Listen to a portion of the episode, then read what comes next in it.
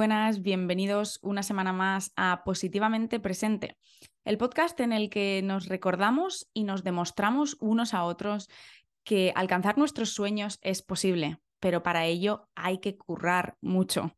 Y nuestra invitada de hoy es un gran ejemplo de ello.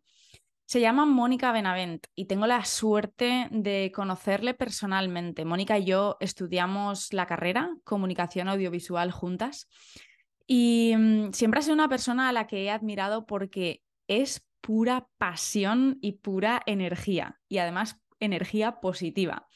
En este episodio, Mónica nos cuenta cómo ha sido ese camino desde que Empezó como becaria en la radio local de Villarreal hasta llegar a ser una de las periodistas deportivas más famosas de España y sobre todo la experiencia retransmitiendo el Mundial. Nos cuenta cómo es un día a día bajo tanta presión, retransmitiendo partidos todos los días y conociendo a millones de jugadores y de personas nuevas cada día. Estás a punto de ver que Mónica es, es pura energía y si te puedo recomendar una cosa es que escuches el episodio hasta el final, porque el mensaje del final es el más importante. Espero de corazón que lo disfrutes y que Mónica te inspire a perseguir tus sueños y a recordar que con trabajo, con constancia y sobre todo con humildad y pasión, todo llega. Un abrazote enorme, que disfrutes el episodio y nos escuchamos la semana que viene.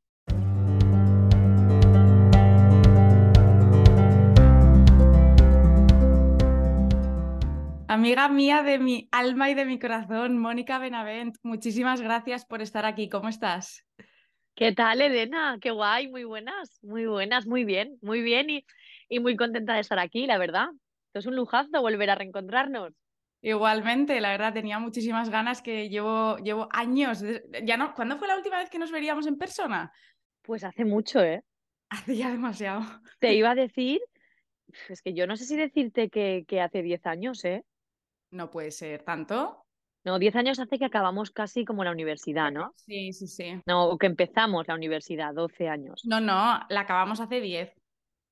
¿La acabamos hace 10? Claro, porque yo me fui a Australia, sí, sí, sí. La acabamos en 2013 y luego la doble en 2014. Hace, los años vuelan. Pues entonces igual hace, no, no, ¿te creas que hace mucho, mucho menos de 10 años que no nos vemos, Elena, físicamente, eh? Sí, sí. Pero como nos sentimos todos los días y nos vemos por redes tan activas, pues parece que, que, estemos viéndonos todos los días. Sí, sí, parece que, estemos juntas siempre. Pero bueno, un placer enorme tenerte aquí y contar tu historia. Em, en Positivamente Presente siempre empezamos un poco los episodios con lo que yo llamo un recorrido por Memory Lane, ¿no? Para, pues para conocerte un poquito mejor y darte la oportunidad de contar tu historia, que yo creo que, que no lo hacemos lo suficiente, ¿no? Cuéntanos, Moni, ¿cuáles han sido esos esos momentos y esas decisiones que te han llevado a ser la persona que eres, que eres hoy y a estar donde estás? Bueno, para empezar, es un lujazo estar aquí, pero porque te estoy escuchando, Elena, y te tengo mucha envidia porque sí, mira que he hecho cosas y que estoy haciendo cosas en, e, este mundo profesional, pero eh, un reto para mí siempre o una cosita pendiente, creo que podría, debería hacerlo, es hacer un podcast y la fidelidad, la constancia, el trabajo que esto requiere, ya me parece, eh, vamos, un meditazo por tu parte. Y vamos, enhorabuena por lo que haces porque es súper guay y muchas veces siempre he sido de pensar, ah, ahora con el mundial, ¿no? Que luego hablaremos, pero es que tendría que haber hecho un post, un podcast tal y tengo la materia prima que necesitamos, que es nada y que es la voz y una herramienta súper sencilla que todos tenemos y no darle uso como tú le estás dando, que es, es bueno, mm, súper guay. Y es, me da mucha envidia en ese sentido. Entonces, le, estás dando, le estás dando uso de, de, muy buenas maneras, así que bueno, igual ya llegará el momento, quién sabe. Sí, sí, desde luego, ¿no? Y lo que me habías dicho, que yo no me acuerdo lo que me habías preguntado, que es verdad que, bueno, que como, como un poco cómo empezó esto, ¿no? Sí, sí, sí. Sí, bueno, pues tú sabes que tú y yo estudiamos juntas comunicación audiovisual y llegué, eh, eh, a mí me, surgió la oportunidad de, de, empezar a aprender de ese trabajo muy pronto. Yo creo que eso fue la suerte para después eh, acabar haciendo lo que, lo que he podido hacer, que es lo que más me gusta, ¿no? Que es trabajar como periodista en televisión. Eh, yo empecé, pues cuando empecé la carrera, prácticamente en el mismo año, me surgió la oportunidad en una radio local, en la única radio local de, de Villarreal que había, de, de, empezar a hacer retransmisiones de partidos deportivos de, del Villarreal, que claro, pues estaba en primera, estaba jugando competición europea y la repercusión que tenían aquellas retransmisiones, a pesar de ser en una radio local, era mucho más grande de lo que el medio eh, podía, podía parecer de primeras, ¿no? Entonces era no solo eh, contar eh, partidos, estar en transmisiones de Primera División y de Europa, sino también conocer a compañeros de medios de comunicación de otros eh, lugares de España, a nivel nacional, incluso europeo, ¿no? Entonces, como que la puerta se abría, pero todavía más grande, gracias al equipo de fútbol y, y a esas retransmisiones. Entonces, yo, pues, mira, ahora justo se van a cumplir 13. 13. Porque yo empecé en, justo en febrero, de, el 18 de febrero de 2010, hice mi primer partido de fútbol. Claro que eh, la, la, universidad la empezamos en 2009 y me acuerdo que tú siempre estabas, no, sí. yo no voy, hacíamos sí, sí, sí, de cosas. De hecho, yo no voy yo... que tengo partido, yo no voy que no sé qué, la radio. El ritmo de, de, del trabajo, cuando iba a clase y empecé a ver lo que era la parte profesional, y ya cada vez pues las clases, mm, queda mal decirlo, pero me parecían más aburridas porque lo que yo veía en la radio era de verdad esta profesión y la tenía pues en la frente todos los días, ¿no? Y, y, y entonces empecé en febrero de aquel año, pues en segundo de carrera, ¿no? Sí, acabamos de empezar el segundo curso. Hice un partido, un Villarreal-Wolfsburgo de Europa League, a mí pues, Javi, que trabajaba en ese momento en la radio, el locutor de aquí, me dijo que sabía que, bueno, que era de aquí, que me gustaba el fútbol y tal, y que había empezado a estudiar comunicación y periodismo, y que si me gustaría, pues querían, no había muchas mujeres todavía, eh, justo acaba de pasar aquel Mundial de 2010, ¿no? Uh -huh. O era, no, era el año del Mundial era de 2010, año. sí, sí, no había pasado todavía no estaba ese boom de Carbonero en aquel momento, pero ya empezaba a ver alguna, alguna chica, en, sobre todo en Cataluña, en, en, deportes de la radio de allí, haciendo deporte, y aquí querían como introducir también esa figura, ¿no? De la mujer en el deporte, una voz distinta, ya no tanto por ser mujer, sino sobre todo por el cambio de voces en la radio, que puede quedar tan bien y tal. Y yo dije, bueno, va, vamos a probar. Y desde aquel partido no he dejado de hacer partidos de fútbol. Ha ido cambiando, pero tú lo sabes, pues que ya luego los viernes que no teníamos clase empecé a hacer un programa también. Entonces ya los viernes lo dedicaba todo el día a la radio, por las tardes hacía una tertulia. Y cada vez tenía más cabida y aquella radio a mí me parecía más mi casa. Tocaba cosas, nada de lo que hay ahora, o sea, un mini disc, y además eran cosas de radio local que, se, que se, se, rompían y tenías que intentar arreglarlas, trabajar con minidisc, que ya en 2010 era una locura, pero se seguía trabajando con minidisc, bueno, muchas cosas eran analógicas, la mesa de mezclas no era mmm, digital, pero yo con ello pues he ido aprendiendo y, y, creciendo, haciendo entrevistas, grababa muchas cuñas de publicidad porque era una voz diferente que había entrado en la radio, entonces yo hacía de todo, Elena.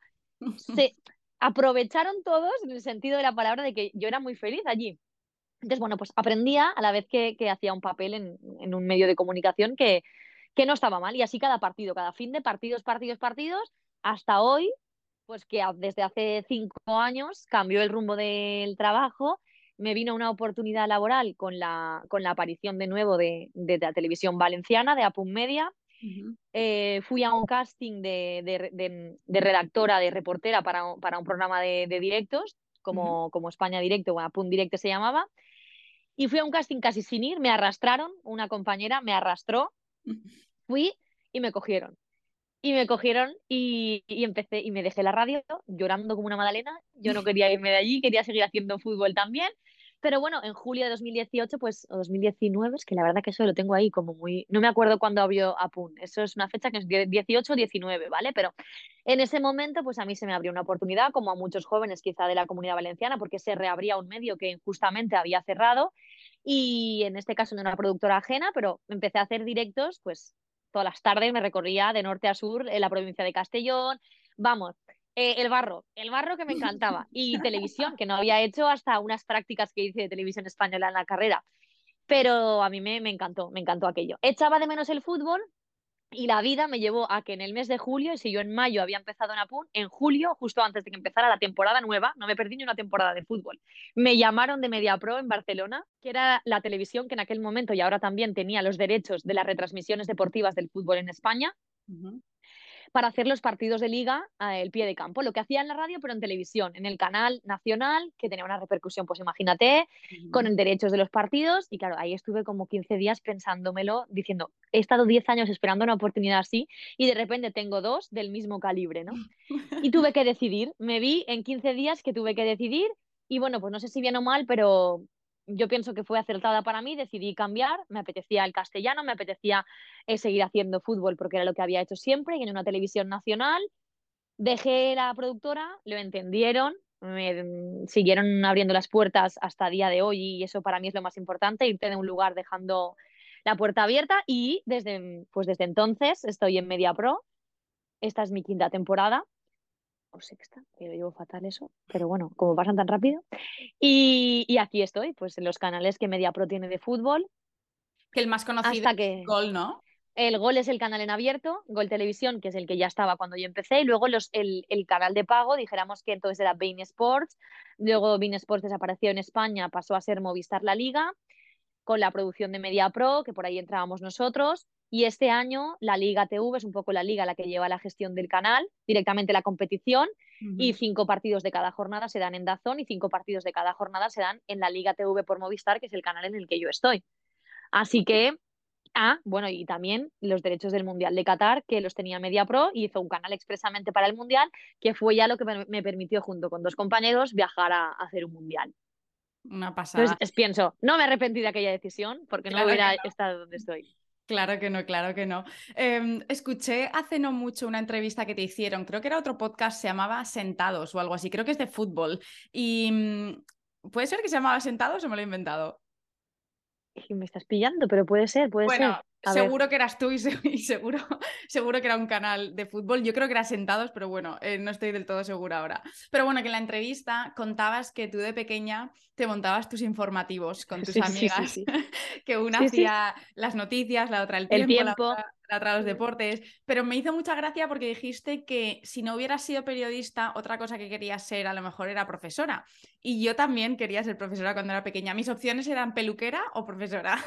y además yo sí, las dos empiezan por P, las mías son un poco más parecidas, porque yo siempre he dicho, Elena, que para mí eh, eh, todo el magisterio y, periodismo van muy porque yo ahora estoy, bueno, en ocasiones pues te llaman de algún cole, de algún instituto, universidad para ir a, bueno, pues a contarles sus experiencias, igual que lo estamos haciendo aquí.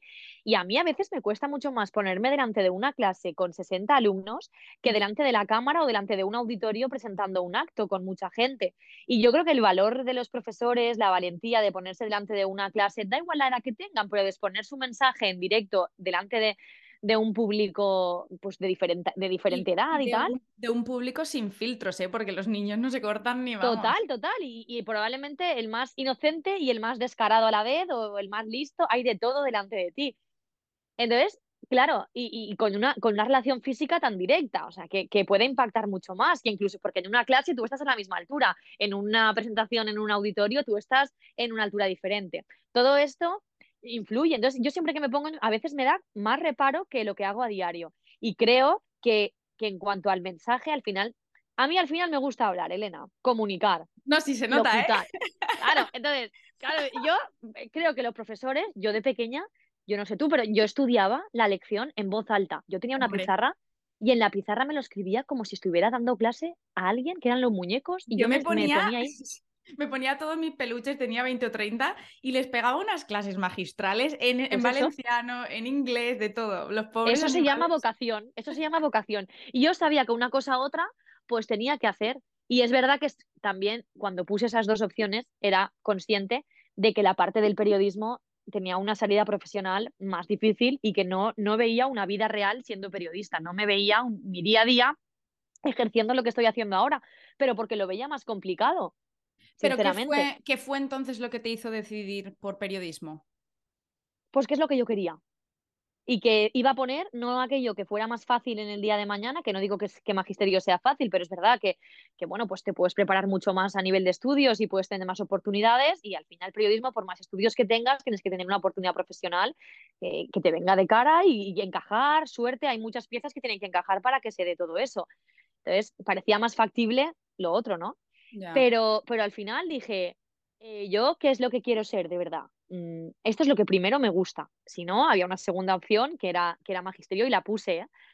Y luego me acuerdo que cuando hacíamos las jornadas estas de conocer las universidades, cuando estábamos en bachiller, yo también tenía claro que quería estudiar en Valencia, yo soy de Villarreal y la universidad más cercana era Castellón, era la UGI, pero de repente fui a la UGI Y a mí, aquello de los estudios de, de televisión, la radio allí, el plató y todo, yo llegué a mi casa que dije, es que yo quiero estudiar aquí, no quiero ir a Valencia, que encima estoy al lado de casa. Mm. Entonces yo acabé de, tenerlo claro ya. Oye, como dices, en el mundo del periodismo hay pocas oportunidades, en el periodismo deportivo creo que menos y para las mujeres mucho menos, ¿no? Además de tu em, constancia, ¿no? Y tu, obviamente, tu naturaleza comunicativa, ¿cuáles crees que han sido pues las habilidades o la técnica o, los rasgos de tu personalidad que te, han, que te han ayudado a llegar donde estás? Que a mí esto me vuelve loca. O sea, a mí ese trabajo me ha enganchado. Y que yo, mm, Elena, he dejado pasar. Eh, he puesto en algún momento de mi vida prioridades a pasar horas en la radio, a decir a lo económico, porque es así. Mira, el otro día escuchaba una entrevista en la COPE con, creo que era en la linterna con Manuel Lama, que es el compañero de deporte, presentador mío de, del golazo y bueno, periodista deportivo por, por excelencia. Y profesional, ¿no? Porque eh, es verdad que él, y él dijo algo que me hacía reflexionar mucho y que yo quizá viví ese momento de transición de lo que era antes a lo que está siendo ahora con la aparición de las redes sociales, con bueno, la, la mayor facilidad para quienes acaban de estudiar una carrera de tener presencia en los medios, que es, que es esto, que son las redes, que es mm. un Twitch, que es Twitter, que es tal. Entonces, esto ahora hace que salgan, que salgamos, que, salgan de la universidad pensando que todo está hecho solo por poner un tuit o colgar un vídeo.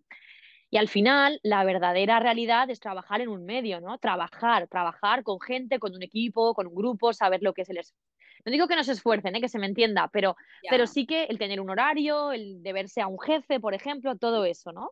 Y, y claro, él decía, yo cuando empecé a, hacer, a estar en la COPE, no sé si era la COPE o la SER, yo no miraba ni el reloj, ni, ni, el sueldo. Yo nunca he preguntado cuánto iba a cobrar.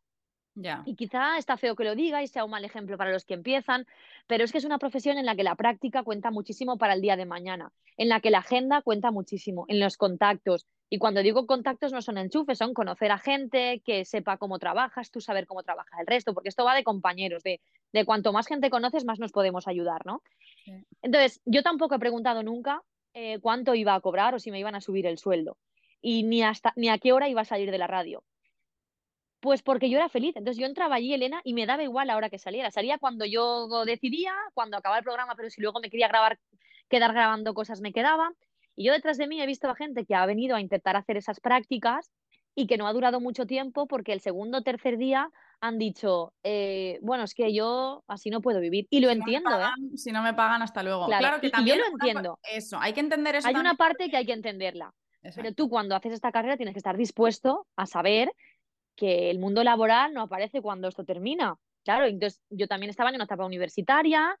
Bueno, pues al final, no digo que haya sido un premio, pero sí la constancia. A mí las condiciones de vida pues me permitieron poder estar allí y no tener que buscar otro trabajo.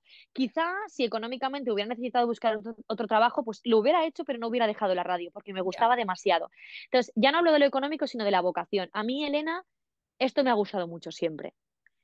Y me ha hecho feliz más por encima de, de, la profesión. No sé cómo explicarte. yo, por ejemplo, mis amigas no entendían, claro, mis amigas no entendían como yo un sábado que tenía libre eh, me iba a hacer un partido de fútbol. Si luego eh, cobraba cuatro duros o al principio de todo, cuando, era, cuando estaba en la universidad, pues no cobraba, ¿no? no. Era una, un concepto difícil de entender. Y ahora, pues muchas veces, jolín, es que te lo has currado. Claro, no es que me lo haya currado más que nadie, pero yo lo he disfrutado mucho. Entonces yo creo que he sido tan feliz que no me daba cuenta de que pasaba el tiempo, de que... Y poco a poco, ¿verdad? Esas condiciones han ido mejorando, Elena. Claro, claro. Que tonta no ha sido. Y ahora no son las mismas. Y, y, ahora, pues, mm, cada uno tiene que estar en su lugar, ¿no? Y ya no hago cosas que, que hacía entonces. Claro, claro que sí, es un proceso, yo creo que es un poco el ponerte a ti misma en la situación de saber que si no lo consigues, no es porque tú no lo hayas intentado. Porque es verdad que habrá mucha gente seguramente que haya currado tanto como tú y por lo que sea, en algunas circunstancias no se ha dado el caso que les hayan llegado esas oportunidades. Entonces, por un lado hay privilegios, por otro lado hay un poco de suerte a veces, pero mientras tú tengas la base del curro, de darlo todo, que eso tú lo has tenido, por lo menos el lado tuyo sabes que, que lo tienes garantizado, ¿no? Moni, dentro de, obviamente dentro de este mundo, ¿no? Em, las cosas, como dices, han cambiado mucho, pero me interesa saber si en algún momento o te has sentido discriminada por ser mujer o has sentido que te han dado una oportunidad porque eres mujer y necesitaban hacer un poquito ese check. A ver, em, esto es lo de, lo de siempre, ¿no? Mm, respecto a la última pregunta, a ver, está claro que yo recuerdo que en el lugar, en el momento en el que entré a trabajar en esta radio, yo sí recuerdo eh, aquello de, es que queremos una voz diferente. Es verdad que, por ejemplo, que estoy hablando de una radio local en la que sí trabajaba muchas mujeres, pero en el deporte nunca había habido una mujer, una, radio, una mujer en las retransmisiones. No sé si he sido, el otro día me lo comentaba una chica que me quiso hacer como, una, como un reportaje también con el Día de la Mujer y me dijo, es que yo creo que es verdad, en Villarreal es la primera mujer en, hacer retransmisiones deportivas, pero bueno, al final eh, es un entorno mucho más ¿eh? pequeño, mucho más local, ¿no? Pero sí que es verdad que hasta el momento, pues aquí solo había una radio local, incluso eh, ya a nivel provincial sí que es diferente. Pero mm, mm, puede ser que pues, en la radio que yo estaba habían trabajado muchas mujeres, pero haciendo fútbol, no. Eh, sí que es verdad que el, el, momento ese de entrar fue como busco una voz diferente, algo, darle un, otro color, pero bueno, igual que yo he grabado cuñas publicitarias y, y, estoy grabando a día de hoy mensajes de anuncios o mensajes tal en los que buscan una voz femenina. Da igual que sea fútbol, que sea un anuncio de colchones, eh, eso siempre va a existir. Cuando tú vas a comprarte un jersey, hay veces que lo prefieres negro y hay veces que blanco, ¿vale? Entonces, creo que, que, por la misma razón un poco, pues en ese momento, pues buscaban, eh, tal, y yo he grabado cuñas porque no querían un hombre y querían en ese momento una mujer. O hay veces que han pedido la de un hombre y no querían una mujer porque ya la presentación la hacía una mujer, ¿no? Eso, a partir de ahí, yo siempre que me hacen esta pregunta, Elena, digo, ostra, a mí me sigue eh, fastidiando que después de 12, 13 años que llevo en esto, se siga preguntando esto. Entonces, algo todavía no estamos haciendo bien. Pero es verdad, y a veces me duele hasta decirlo, que, o sea, que parece feo que lo diga, pero es que es lo, mi punto de vista. Desde, desde mi punto de vista, yo nunca he sufrido ningún tipo de discriminación. Que, la, que me la han hecho, mira si soy yo inocente que no me he dado cuenta. Yo, es más, me he sentido a veces, eso sí, más niña y como me he sentido como que me trataban en algún momento, pues como, como ese sentido paternal, ¿no? Maternal, porque yo empecé con 18 años y eh, tenía compañeros de 50 años, de 55, de, de... entonces ese efecto de cuidarme, me he sentido más arropada por, por ser la niña, que aún me dicen, es que, es que la chiqueta, la chiqueta, ¿no? porque, porque siempre he sido pues la pequeña de todos, que, que, por ser mujer. ¿no? Sí que es verdad que el, el, arroparme por los compañeros, las compañeras, por, por aquella niña que empezaba, Sí, pero es más, yo he tenido la suerte de, yo creo, en muchos aspectos de la vida, madurar gracias a trabajar con compañeros que me han tratado como uno más o como una más. Porque yo he compartido viajes, he compartido hoteles, eh, convivencia con, compañeros, eh, comidas, cenas, mm, a veces salir de fiesta, otras veces no, trabajos. Y siempre, nunca han hablado por detrás de mí para que yo no me enterara. Comentarios tenían que hacer de cosas de deporte, fichajes, noticias, tal. A mí nunca se me ha escondido nada sabían que conmigo se podía hablar porque yo no iba a filtrar eso, a decirlo a nadie. Me han tratado como una compañera más. Entonces, yo en ese sentido... es como tiene que ser, y punto y final. sí, sí, sí, Entonces, por eso yo muchas veces digo, ostras, yo eh, hablo de, un compañero, de una compañera, y, que se hable como profesional, ¿no? Y yo siempre he intentado, por encima de todo, y además a mí me han ayudado mucho los hombres en esta profesión, yo también lo tengo que decir, y las mujeres, pero a mí, eh, los compañeros, que al principio de todo la mayoría eran hombres, aquí me han ayudado mucho a aprender. Y, y, no, me han no me han escondido ningún truco para que yo no supiera que esto es así, no lo cuentes, que lo va a contar ella, lo tengo que contar yo. No, para nada. Es que me han contado cosas para que yo las contara y para, y para estar en el mundo que estaban ellos. Claro. O sea, y sí he tenido muchas compañeras referentes, ¿no? Por ejemplo, yo, yo me acuerdo que al principio de todo, pues me fijaba mucho en Noemí de Miguel, que estaba en el Plus haciendo en aquel momento los partidos en Movistar. Eh, luego más adelante, pero ya al final, pues en Cristina Bea, que luego fue mi compañera. Eh, en, el, en el Condis porque estaba en la radio y apareció también un poco a la vez que, que conmigo. Yo sí he tenido referentes, pero, pero referentes a nivel profesional de escucharlas y decir, joder, qué bien lo hacen, ¿no? Igual que de, igual que de hombres en su momento, ¿no? Y lo sigo haciendo a día de hoy, o sea que, que yo, a mí ellos me han hecho aprender mucho. Me encanta que, tengas esta respuesta. Podría haber sido totalmente lo contrario. sí, y, oye, y hay compañeras que probablemente lo dirán, ¿eh? Y, que, y, que, seguro habrá, y, incluso los compañeros que no están conmigo, que a lo mejor con pero conmigo, sinceramente, y, han pecado en algún momento de cuidarme demasiado como padres, ¿no? Que, que se lo han hecho a bien. Y de, y de enseñarme muchas cosas, porque ahora lo recordamos y es que, claro, yo era una niña que crecí con ellos. Ya, ya, ya. Oye, bueno, eh, como has comentado y como mucha gente ya sabe, hace nada viviste el Mundial, que supongo que para una periodista de, del deporte ¿no? y de fútbol si no el más grande, tiene que ser uno de los eventos eh, a los que todo el mundo aspira, ¿no? Eh, la oportunidad has contado que surgió porque tenían los derechos la empresa para la que trabajas, ¿no? Pero cuenta un poco cómo fue ese proceso y me interesa saber también si obviamente tú tenías ya muchísimos años de experiencia y supongo que una confianza bastante grande, pero al enfrentarte a una situación así, ¿te salió algún miedo, alguna inseguridad, ese síndrome de la impostora que muchas veces nos juega malas pasadas? Pues eh, mira, igual que te he dicho que soñaba que jugaba con ser periodista y todo esto, nunca había imaginado ir a un mundial. No está, y eso que llevo tiempo trabajando en esto y que podía haber pensado tal, pero ni incluso este verano, incluso cuando se supo que Media Pro tenía los derechos del mundial, tenía clarísimo, no sé por qué, pues porque no, que no, que, no estaban los planes, ¿no? Poder, poder, viajar.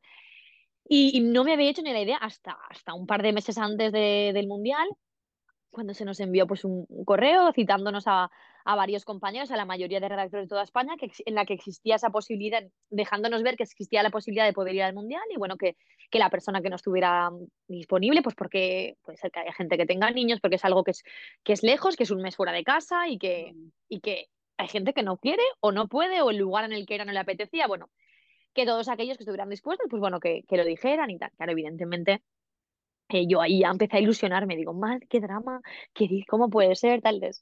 Y al tiempo eh, ya tuvimos una, una, reunión de trabajo también, una videollamada, en la que a tres personas del trabajo, tres redactores, un compañero mío, Ricardo, a mi compañera Isabel y a mí, que creo que fue la última, se nos comunicó que íbamos a, bueno, que íbamos a viajar a, a Qatar. Entonces, yo, Elena, eh, no me lo creía. No me lo creía porque yo no, no había imaginado nunca esta situación, ni cómo sería, ni nada.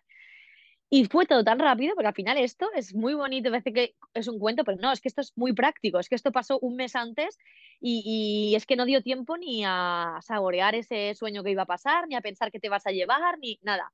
Una semana antes, el día antes, la maleta la hice el día de antes, eso es así. Y bueno, y emociones que empiezas a compartir pues, las, con las personas que van contigo, en este caso con mi, mi compañera Isabel, que además tiene mi edad y es de Almenara también, y bueno, pues hacemos muy buenas migas porque eh, ha sido un apoyo también durante este mundial y, y que como la experiencia, pues si me entró un miedo, primero, sí hubo un momento en el que mi cabeza hizo, ostras, es que es en Qatar, uff, pero a la vez mm, tenía tan claro mm, la empresa que llevamos detrás, ¿no? O sea, eh, el grupo de gente, la seguridad que da ir un mundial, eh, las compañeras, que iban muchas compañeras de otras radios, iban compañeros muchos españoles de otros medios de comunicación. Sí, un poco de vértigo por lo que nos íbamos a encontrar, pero yo es que yo creo que en estos casos la ilusión podía más que los nervios. Sí, sí, puede la emoción. era como, sí, ese momento de, uy, a ver, el país, tal, pero luego conoces a tanta gente que ha estado allí, que está allí, ves, ves cómo vas a ir, que vas a ir a trabajar, que vas con la televisión que tiene los derechos, que vas a poder entrar a los campos, que vas a tener una posición privilegiada para contar las cosas. Y alucinante. Claro, al final todo eso ayuda, ¿no? Aunque te salga algún miedito o alguna inseguridad, sabiendo que vas con un equipazo de profesionales. No, no, pues sí, sí, aparte era como mm, ganas de que llegara y de disfrutarlo. Es como, te puede más el quiero que sea ya, que ah, el primer partido, de, disfrutarlo, disfrutarlo, disfrutarlo, que luego llegas allí y no disfrutas nada porque el nivel de trabajo... es un día a día en el Mundial? Cuéntanos un poco. Día a día era 19 partidos seguidos, cada día un partido de una selección, de dos selecciones diferentes Claro, al no haber distancias, porque en, en, Qatar la, distancia más grande de campo a campo eran 40 kilómetros, era menos de que de Villarreal a Valencia, imagínate, mm. eh, era, teníamos un partido por día. Entonces no había día de descanso, era todos los días partido, todos los días partido. Yo, por ejemplo, tenía el partido de las 6 de la tarde, de las 6 de la tarde allí, y eso significaba pues que Mm, bueno, perdón, de las seis, aquí sí, y, que pues nos levantábamos ya pensando en el partido, desayunábamos, era la principal comida del día, porque había veces que no nos daba tiempo a no hacer otra comida que no fuera el desayuno, así que íbamos a lo seguro. El día que te podías levantar para desayunar, porque si estaba rendida de la noche anterior, eh, mirarte un poco a veces en la cama de la habitación del hotel con el ordenador, en los partidos, las noticias del partido que tenías ese mismo día, preparar el partido, las pronunciaciones de los jugadores, porque claro, imagínate un Irán-Marruecos, un Irán-Inglaterra. Irán-Inglaterra fue mi primer partido. Inglaterra-Irán. Habrás Y luego prepararte cuatro alguna... preguntas. ¿Soltaste alguna perlita que te dieras cuenta luego de...? Pues seguro, una no, más de una. Pero ahí está la importancia de la locución, del mensaje, de la voz, de cómo se cuenta, no lo que se cuenta, pero cómo se cuenta, que puede cambiar el mensaje, ¿no? Y lo importante que es. No. Pero, pero sí que es verdad que, que, era todo levantarte, preparar un poco el partido, arreglarte, porque al final tenías que arreglarte también para estar todo el día monísima, porque ibas a salir a las 3 de la tarde, pero también a las 2 de la noche de la mañana y ya directos al campo. Ha habido días que nos, nos hemos ido al campo con siete horas de antelación, porque el tema del tráfico allí era una locura. y para estar con los campos como si fuera nuestra casa. Llegar allí cuando no estaba aún ni la cafetería abierta ni nada.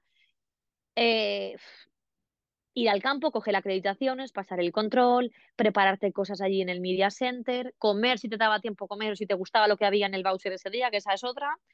Eh, hacer conexiones, partido, entrevistas por partido, conexiones por la noche, buscar una ubicación chula de Doha para poder enseñar en esa noche y a veces y te ibas a la cama pues a las 2, 3 de la mañana y al día siguiente otra vez lo mismo. Y así 19 días seguidos hasta que terminó la fase de grupos, porque en la fase de grupos eran tres o cuatro partidos por día y nos lo repartíamos pues un partido cada uno. Vaya tela, qué, qué intensidad y qué no parar.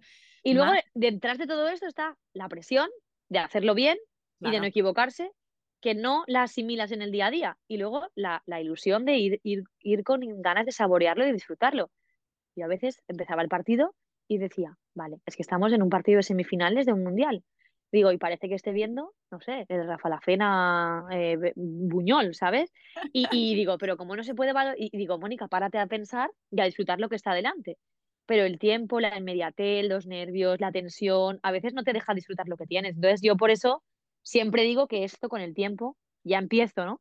Pero con el tiempo lo voy a valorar y lo vamos a valorar mucho más con una perspectiva de tiempo real.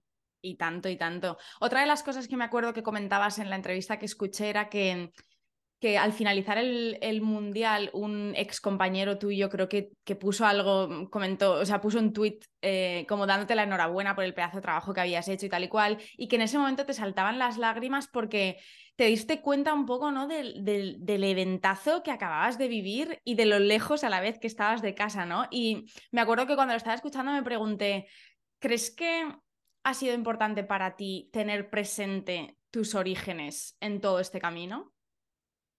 ya me acuerdo, Sentados, claro, es el podcast de Abraham, de Abraham Guirao, es la, es la página de que fue compañero mío en la radio también y que tiene un trabajazo ahora con la asociación Conquistando Escalones, Eso es. que recauda fondos para su enfermedad, ¿vale? Porque él tiene una distrofia muscular y, y, además se le ocurra muchísimo con todo esto también, bueno, hace un montón de cosas, así que miradlo también si podéis porque vale la pena y a Abraham se le ocurra muchísimo.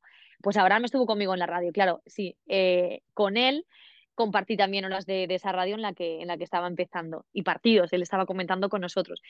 Y sí que es verdad, Elena, que al final yo, yo cuando acabó esta primera fase de grupos, un día fui al médico porque me encontraba fatal, cansadísima. Yo pensaba que era como el cansancio propio de, de la rutina, de no parar, de las vitaminas, de no comer bien. Mm. Bueno, total que tenía una fase de COVID avanzada ya, que había pasado como el COVID allí, que, que, que, ya estaba casi en el final, pero el médico no, me dijo que lo que te necesitaba simplemente era descansar y coger fuerzas, que no había ninguna medicina que ya me curase, que era como descansar, porque lo pasé, estuve, vamos, rematadamente mal los últimos días, con una tos que no podía dormir.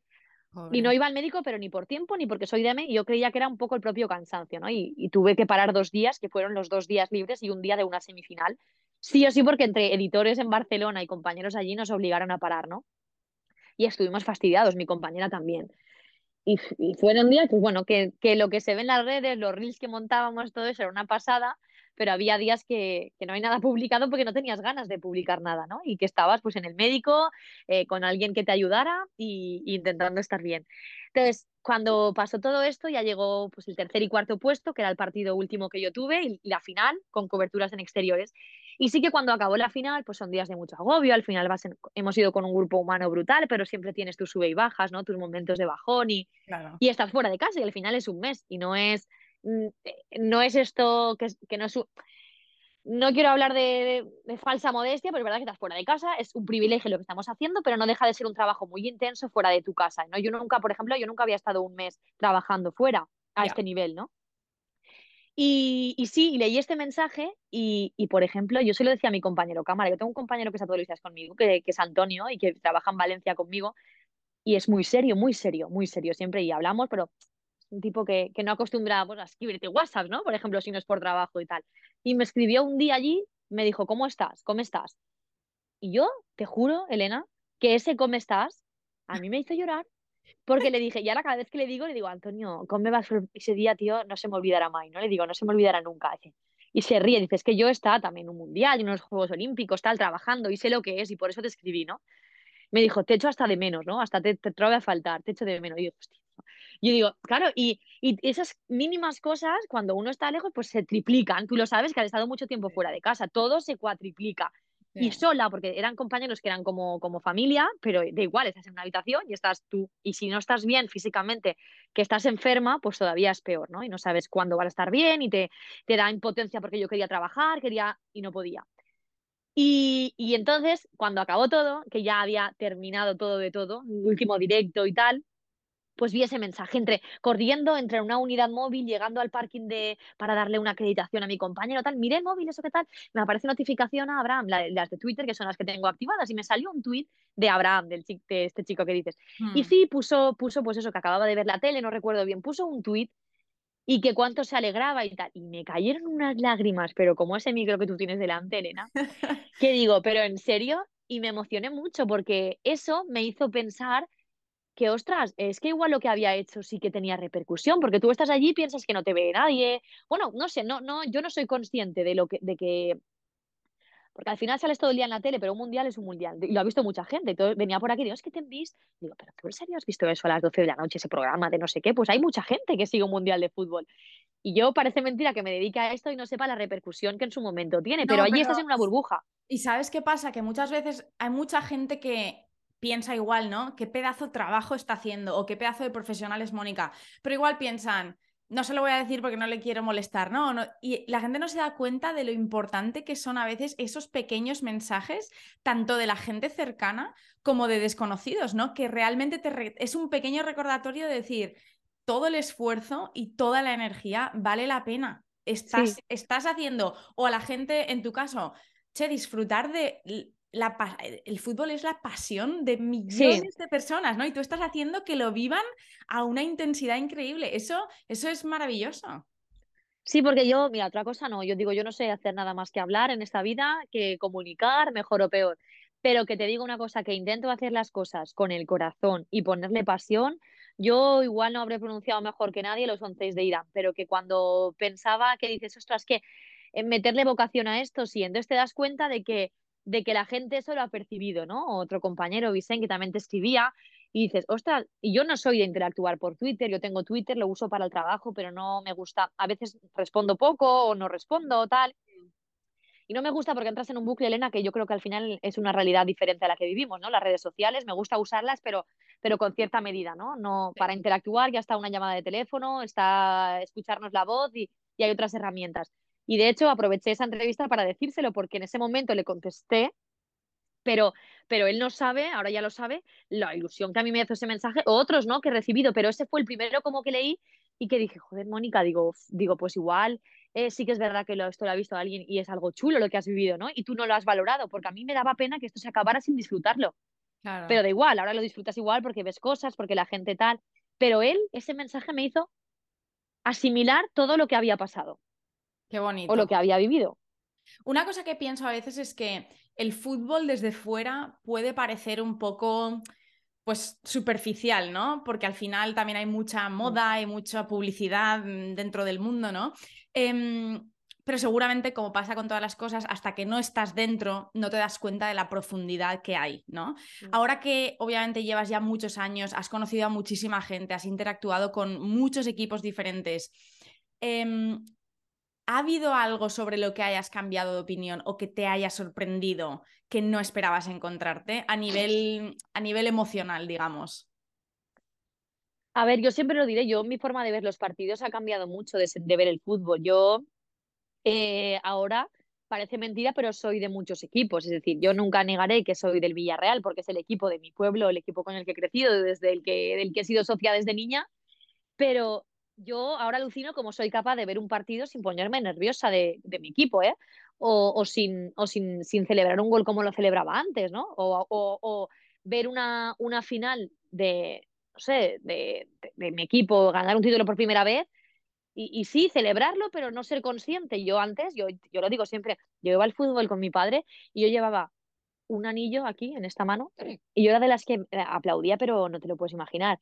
Yo, todos los partidos que llegaba a mi casa con un moratón en el dedo de lo que aplaudía Elena. Pero morado, ¿eh? Pero morado, que yo no sé qué, tengo una manera de aplaudir que mi madre dice, se escucha de una manera que resuena.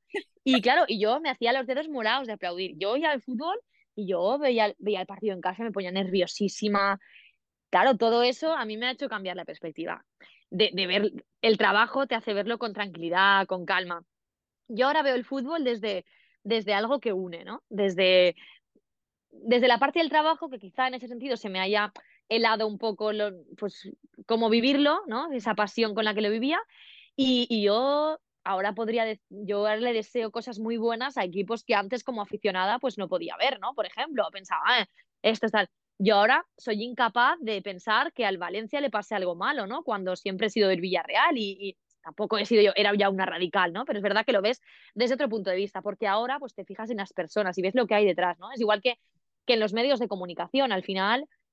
Y también otra cosa, eh, esto se trata, siempre lo digo, de, ir de compañeros. Hay muchas veces que, que, es un trabajo en el que pueden haber muchas envidias, ¿no? O muchos pocos puestos para mucha gente, o muchos egos, que es verdad que los hay. Mm. Y a mí todo esto me ha hecho ver que si, que si vas de cara y que si eres eh, buena gente, Elena, eh, hay más oportunidades. Es decir, que nos echemos un cable, ¿no? Porque, por ejemplo, a mí mañana me pueden preguntar por alguien para que, igual que yo entre en mi trabajo, ¿no? Recomendada por alguien, te pueden recomendar, pedir a ti para hacer.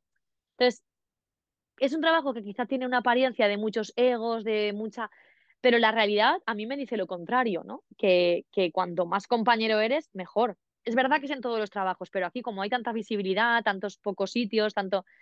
Entonces, y, y luego el fútbol, de verlo como, como como una vida, como algo tan importante para mucha gente. Me doy cuenta que hay muchísima gente que, que es que el fútbol es, es que a mí me gustaba el fútbol, pero es que yo veo niños que se pasan el día viendo gol y conocen todo y tal. Y, y bueno, es que, ¿por qué el, el fútbol me mueve tanto dinero muchas veces? Pues porque el fútbol mueve una masa social que yo creo que no la mueve pues otro deporte. Es que, es que la masa social, al final el fútbol son personas. Claro.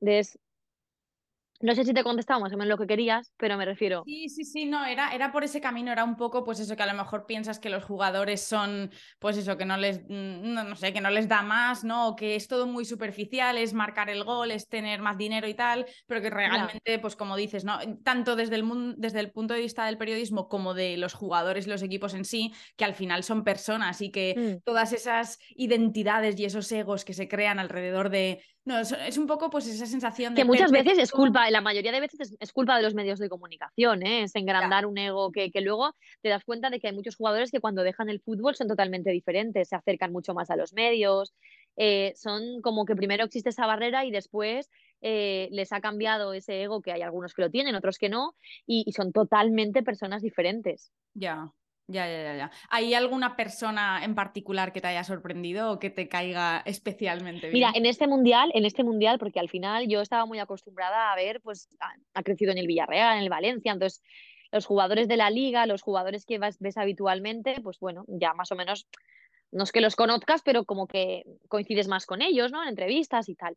Pero sí que es verdad que en este mundial he tenido la oportunidad de conocer pues, a, gente, ¿no? A, jugadores o a entrenadores que, han sido en su, en su día pues leyendas para nosotros o, cuando tú eras pequeña.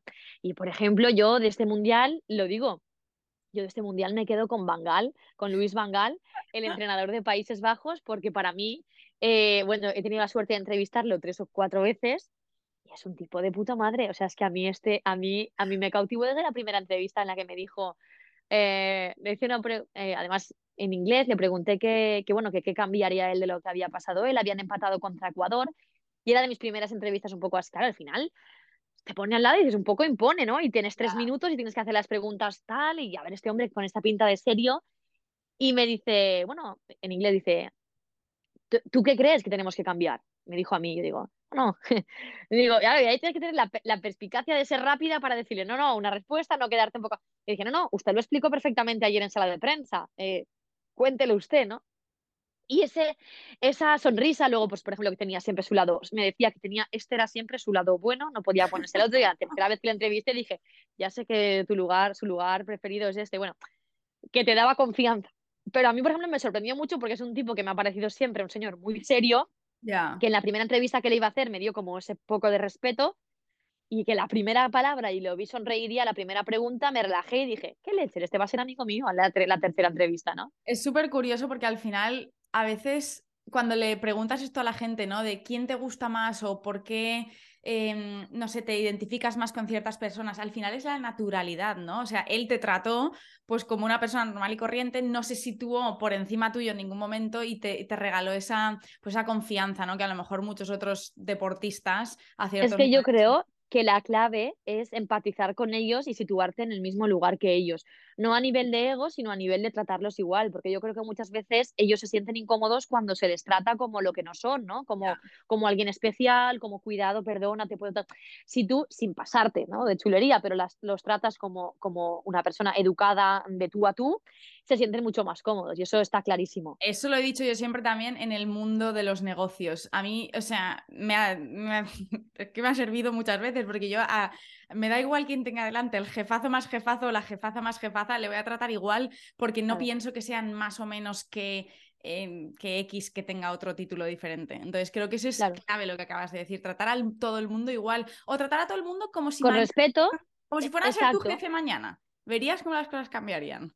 Sí, porque con respeto, pero en ese sentido, por ejemplo, del fútbol, yo creo que muchas veces también ellos van cohibidos a ver lo que les vas a preguntar, van un, un poco de miedo. O, eh, al final, yo he hablado con jugadores con más experiencia, con jugadores para los que ha sido su primera entrevista, con alguno que les ha ido mal después de un partido están cabreados, con otros que están eufóricos después de ganar, y son reacciones que pueden, y cada persona es un mundo, mezclada en ese mundo de calentura que es después de un partido, pues puedes encontrarte con, con cualquier reacción. Entonces, yo creo que lo primero es eh, mm, acortar las distancias en el sentido de la palabra y hacerles sentir cómodos, ¿no? Que el ambiente de la entrevista, aunque vayan a ser tres minutos, sea de tranquilo, vamos a, para, ¿no? Vamos a hablar, ¿no? Y de dejar, dejarles en su lugar, pero hablarles para que ellos sientan como confianza para poder expresar lo que de verdad quieren, ¿no? Totalmente, totalmente. Eh, habiendo vivido ya el Mundial, todos estos años de experiencia que tienes, ¿Hay algún objetivo que te gustaría alcanzar que todavía no has, eh, no has alcanzado? ¿Tienes algo en mente para los próximos años? Eso es lo de siempre. Yo, mira, creo que eh, ahora estábamos en la fase esta de, bueno, después, después del Mundial, ¿qué temporada se hace larga? Es verdad, ¿no? Porque la temporada al final se acaba en junio. Eh, bueno, acaba un Mundial, es como que un mes, ha sido un mes muy intenso de trabajo, pero siguen los partidos y tal. Y siempre dices, vuelves un poco a la rutina. ¿Pero qué rutina? Yo luego pienso, ¿pero qué rutina? Si tengo un trabajo que cada día hago una cosa. Que sí, a mí me puede parecer monótono, pero hay mucha gente que sería muy... Y yo lo soy, para mí, yo soy feliz en mi trabajo. Pero claro, siempre está ese, yo creo que es bueno que siempre tengas ese gusanillo de querer hacer alguna cosa más, de que te motive, porque yo cada día que voy a trabajar intento que sea eh, un reto diferente y voy contenta, feliz con pensar cómo hacer el directo. Para mí un partido es preparármelo, intentar preparármelo lo mejor que el siguiente y siempre acabar. Yo digo siempre que cuando acaba un partido, si lo he disfrutado acompañada de los locutores, del, del comentarista y tal, es que ha ido bien. Si he disfrutado durante el partido, es que ha ido guay porque ha estado natural y porque las cosas han salido bien. Entonces, retos. Yo, para mí, estoy ya, creo, en el mejor lugar que podría estar para hacer la profesión que me encanta. Creo que no hay mejor lugar para ser feliz trabajando de lo que estoy haciendo. Eh, no puedo pedir más. Mm, es verdad que uno siempre dice, bueno, pues, claro, yo eh, tampoco voy a... Yo, yo, jugaba a ser presentadora, pues claro, qué guay presentar, también me gustaría, es verdad. Eh, pues puede ser un siguiente reto, ¿no? Me encantaría probar alguna vez hacer plató, que nunca lo he hecho. Pero también te digo, con lo, con lo que a mí me gusta eh, el enseñar cosas, no sé si esa formalidad de, de plató, que la podría hacer, pero pero es que a mí me gusta mucho también estar por ahí, pisar el césped, eh, pisar el, eh, estar en, en, el lugar donde pasan las cosas, estar en contacto con la gente, con los entrevistados. Yo creo que mientras encuentres un espacio en el que puedas seguir siendo tú y seguir siendo natural, que no te corten demasiado las alas, eh, podrás ser feliz.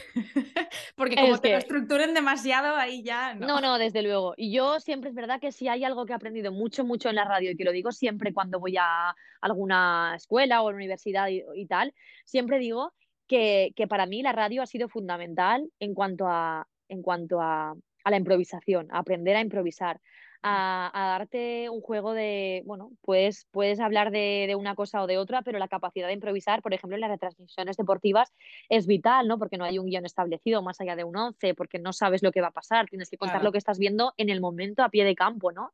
No es tanto datos, sino tu, tu, tu posición, porque solo estás tú en el campo, no están los narradores, estás tú allí abajo, es contar lo que pasa, y contar lo que pasa es improvisar lo que pasa en el momento, eso no te lo preparas en un guion. Entonces, la radio son muchas horas de conversación, de hablar, de escuchar, de hablar. Entonces, todo, toda esa capacidad de, un directo de 20 segundos, a veces me dicen algunos alumnos tal de, es que no te preparas los directos y no te escribes. Digo, no me lo escribo. Digo, porque yo me escribo. Yo tengo cuatro ideas en mi cabeza, pero si yo me escribo lo que voy a decir, se me olvida una, una frase, tengo miedo de no decirlo bien. Eh, a mí me pasa lo mismo con el podcast. Yo siempre dejo que fluya porque, primero, el podcast, este es el objetivo, ¿no? Que sean conversaciones naturales y compartir desde el corazón, pero cuanto más te lo preparas, una cosita no va como esperabas y se te tuerce todo. Sí, sí, entonces ya tienes que tener mucha capacidad de, bueno, mucha templanza y tal, pero yo soy de, dentro de una preparación, de un asimilar, también me pasa pues cuando hago presentaciones, ¿no? De galas y tal, yo tengo mi guion, pero yo siempre les digo, yo no voy a eh, seguir el guion, seguir el guion, pero no voy a leer las eh, comas, los puntos que me ponéis, porque me gusta que transmitir el mensaje de forma natural, ¿no? Entonces yo siempre digo que, que soy más comunicadora que periodista, ¿no? Ya, ya. Que Totalmente. El mensaje, el mensaje se ha fluido. Con, con, esta velocidad a la que hablas, ¿no? Y todo el día para arriba y para abajo comunicando, llegas a casa Supongo que no te apetecerá hablar mucho, ¿no? Pero ¿cuáles son, qué cosas haces para bajar un poquito el ritmo, para frenar, desconectar? ¿O no, lo bajas nunca? No, lo, bajo poco, lo bajo poco el ritmo, ¿eh? Porque, porque soy así. El otro día creo que fui a una revisión de trabajo y me decía, bueno, estás genial, el electro y tal, pero se nota que eres nerviosa. Y estaba relajadísima a las nueve. Te juro, Elena, que estaba relajadísima. Pero mi corazón, mis pulsaciones van así. Soy yo soy yo y, te, y, yo y yo no me pongo nerviosa delante de, o sea, ante un directo, ¿eh? No me tiembla, no, físicamente no, claro, por eso sufro las migrañas que sufro, porque los nervios que tengo acumulados aquí detrás y ah. todo eso es una tensión que, que al final, toda esa tensión con el tiempo se va acumulando y el cuerpo es muy listo. Eh, pero, pero no necesito relajación, pues yo, yo con estar en mi sofá, relajada, mm, me puedo poner una serie y tal, a mí hasta ver un partido en la tele me relaja. Vamos a ver, yo es que soy de llegar a casa y si hacen fútbol veo fútbol también. Todo el día, me encanta. Pues desconectar, viajando y tal, pero no, no, pues es muy difícil desconectar de esta profesión, Elena. Es muy difícil, pues porque estás muy pendiente del teléfono, porque al final te debes a eso, a lo que haya de actualidad. Luego yo no estoy en una redacción como tal, estoy en una delegación en la que los los editores, dijéramos, están en Barcelona y en Madrid, con lo cual tienes que estar pendiente del móvil por si necesitan algo yo qué sé, yo no acabo de desconectar nunca. De mm. vacaciones, sí, pues de vacaciones, pues yendo a nadar, por ejemplo, me gusta mucho la piscina, intento hacer deporte por las mañanas porque es lo que mejor va para, bueno, para desconectar. A mí la piscina me gusta mucho también. O sea, en ese momento es el momento que te relajas de verdad, a lo mejor. Y pues cuando tengo libre, el mar. A mí, a mí estar en, eh, eso es lo que me, me, da la vida. Ahora un poco me tira la montaña también, pero bueno, pero voy, voy alternando. Muy bien, muy bien. Oye, Moni, sí, que eh, estamos en un lugar privilegiado. sí, sí, y tanto. Em, bueno, podríamos tirarnos eh, horas hablando porque a las dos nos encanta claramente, pero para cerrar eh, te quiero hacer una pregunta que me gusta hacerle a todos los invitados, que es de todo este proceso que ya van muchos, muchos años, creo que has dicho pues 10 o 15, ¿no? Llevas ya. ¿Cuál crees que ha sido la lección más valiosa que has aprendido o que te ha regalado este camino? Pues eh, yo creo que, mira, que si haces las cosas, eh, suena a frase de, sobre de café o de Instagram, pero yo lo he aprendido de, mis abuelas, lo he aprendido en mi casa y creo que si haces las cosas con el corazón, desde dentro, mm, con la gente también, eh, la vida te lo devuelve y las disfrutas y yo creo que es que queda, queda como súper romántico, pero yo de verdad, Elena, todo lo que hago lo intento hacer con pasión. y, y a veces me das que, qué gracia tiene, no sé qué, o cuando presentas algo, ¿no? Y te dicen, y digo, de verdad, es que yo, claro, quizá la voz es, una, es un elemento en el que se refleja muy bien lo que uno siente, ¿no? Porque, mm. pues, bueno, si tienes si te explicas un poco más o menos bien y tienes capacidad para desenvolverte, es muy fácil que te vean lo que tú sientes, porque al final estás hablando con el corazón. Y yo intento hacerlo con pasión, pero igual en la relación del día a día con las personas, que la vida ya tiene demasiadas complicaciones como para que, por ejemplo, en el trabajo nos compliquemos, discutamos, encontramos dramas. Entonces, yo intento ser feliz con lo que hago y, y si eso lo contagio un poquito en los 20 30 segundos que tengo de cámara o de retransmisión, yo disfruto. Si, si la gente que me está viendo o escuchando un partido disfruta la mitad de lo que yo disfruto en cada partido, yo ya me doy por vencida. Qué bonito, me encanta. Pero es que, es que es total, es una realidad, es, eres una de esas personas que yo me puedo pasar escuchándote horas. es verdad, porque además de que tienes una voz preciosa, que has nacido para esto, hija mía, lo común. ¿Sabes que me gustaría también hacer doblaje? Eh, hacer un curso de doblaje. Tu voz es perfecta para eso. No, pero eso es algo que, que me ves, cuando hablabas de retos, es algo que me gustaría hacer también. Aprender, porque puede ser la voz perfecta, pero ahí hay que hacer mucho trabajo, ¿eh? Y tanto, sí, sí, ahí tendrás seguro que aprender muchas técnicas, pero vamos, yo la veo, la veo perfecta. Además, me la imagino como en algún dibujo así de estos súper inspiradores para niños. Sí, sí, sí. Ah, pues. No, no, ese es un reto que tengo que me lo tengo que proponer, pero en serio, de.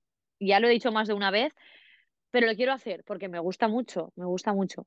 Y luego la voz es, es fundamental para transmitir un mensaje. Yo siempre digo que te decía antes, tú puedes estar contando una mentira, Elena, y, depende cómo, cómo cuentes el mensaje. Es que esto lo nos han enseñado en lenguaje desde primero de primaria.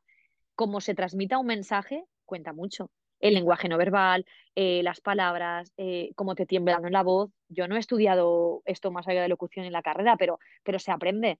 Es que, es que puedes prepararte un discurso brutal de ciencias, pero si no tienes una forma de comunicarlo bien, se valgarete el discurso. Y puedes decir una mentira. Yo me he inventado a veces que este jugador estaba calentando y igual me he equivocado pero como cuentas las cosas, pues tienes que, pues bueno, no, no decir mentiras, pero taparlo a veces. Sí, sí, sí, totalmente. De todas formas, yo creo, estoy totalmente de acuerdo con lo que has dicho. Al final es todo corazón y ya sea en la radio, ya sea en una empresa, ya sea en un podcast, en lo que sea, mientras las cosas se hagan de verdad con ganas, con pasión y con corazón, obviamente hay que tener técnica, hay que tener experiencia, hay que tener conocimiento de causa. Palos, porque a veces el que más va de tal se lleva muchos palos y a veces hay que ponerse en su sitio y también lo aprenderemos eso. Pero bueno. yo creo, lo que he aprendido yo también en mi camino es que la pasión y la determinación te va a llevar mucho más lejos que las habilidades. Habilidades sin pasión, mm, mucha pasión con pocas habilidades, tienes muchas más posibilidades. Sí, y irte a dormir tranquila. Yo, por ejemplo, para mm. mí, pues, cuando dejas un trabajo y coges otro, cuando discutir con un compañero, eh, eh, una confusión con alguien, a mí esas cosas me, me, me, hacen estar bastante fastidiada. Yo creo que es muy importante también en el entorno del trabajo, en el entorno de tu familia, en cualquier entorno, ¿no? El no irse a dormir nunca eh, con una discusión pendiente, ¿no? Bueno, hay cosas que cicatrizan y pueden ser, pero, pero una discusión del día a día, no sé, no, llevártelo como, como a casa, ¿no? También el tema del trabajo, porque luego se hace como una burbuja, burbuja que se hace grande y es peor, ¿no? Eh, el intentar trabajar, ser feliz y, y tu trabajo no perjudicar a nadie tampoco, ¿no? Y no, y si hay algún problema, pues yo soy de las que intento solucionarlo en el momento, no quiero que esa cosa se, ¿no? se, se encroste ahí. Moni de mi corazón, muchísimas gracias por tu tiempo. Ha sido un auténtico placer ponernos al día, eh, conocer un poquito mejor tu historia, lo que has estado viviendo en los últimos años. Y lo único que te puedo decir es que, que sigas siendo así de bella por dentro y por fuera, porque vamos, lo que te propongas en la vida lo vas a conseguir y transmites mucha energía positiva que se necesita a día de hoy. Así que gracias por todo lo que haces y por estar aquí, por supuesto. Nada, a ti, Elenita, esto sabes qué pasa, que hablemos tanto que luego digo, madre, yo porque aquí eres tú y tal, pero a veces suelto alguna frase que me da miedo, a veces porque hablo tanto que también es peligroso, a veces es muy importante también saber escuchar. Y eso también, ves, lo he intentado aprender, que aunque hable mucho, parece que no, pero intento escuchar, porque también es algo que de lo que he, intentado aprender durante estos años cuando he estado con toda esa gente que, que me ha rodeado. Pero que ha sido un placer y que a ver si, Elena, la próxima está muy guay, está, me encanta el podcast. Si alguna vez quieres alguna colaboradora, me, me apunto aquí pero eh, que nos veamos en persona también, que nos veamos en persona. 100%, pero es que tú nunca estás tampoco, ¿eh? No me eches a mí solo la culpa. Ya, no, no, la verdad es que es verdad. Que tú, la última que me dijiste de vernos fuiste tú, Eso es, verdad, y yo no estaba. Eso es, pero lo haremos, haremos que suceda cuanto antes. Un placer, Elena. Un besazo enorme, Moni. Un besito, chao.